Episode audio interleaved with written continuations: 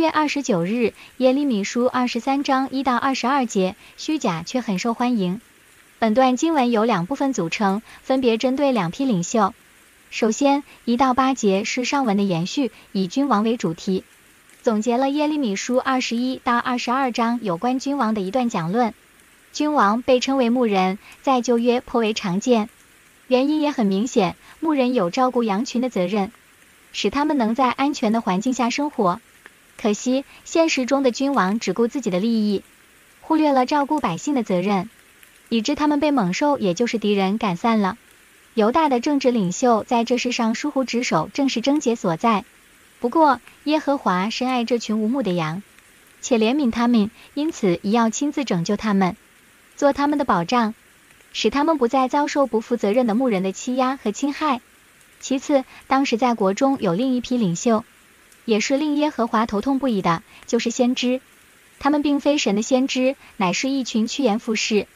处处维护已经千疮百孔的制度，又向犯罪作恶者传平安的信息的假先知，他们缺少了真正做先知的资格，就是神的护照和差遣，所以他们传讲的信息并非来自神的启示，而是他们的私心。什么是做神先知的资格？就是曾经站在神的会中，得以听见并会悟他的话。什么是真先知的标志？就是把从神领受的信息忠实的宣讲。使人离开所行的恶道，这些假先知误导了当时的百姓，利用神的名义使人走上背离神旨意的道路。难怪当耶利米提起他们时，他的心忧伤，骨头都发颤了。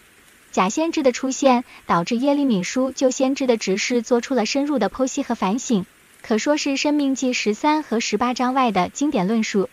先知是由神亲自任命的属灵领袖，必须有神的呼召和授权。他们的责任是向人传讲神的旨意，领导人归向神。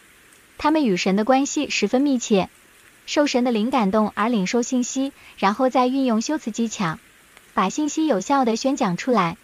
当时神的先知只是少数，因此耶利米的遭遇更使我们了解到，在逆境中做神的先知确实是一件苦事。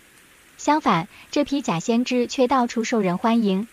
得人尊重，因为他们所传讲的竟是平安，所以人人都喜欢听他们的话。现代的信徒应当好好反省其中的功课。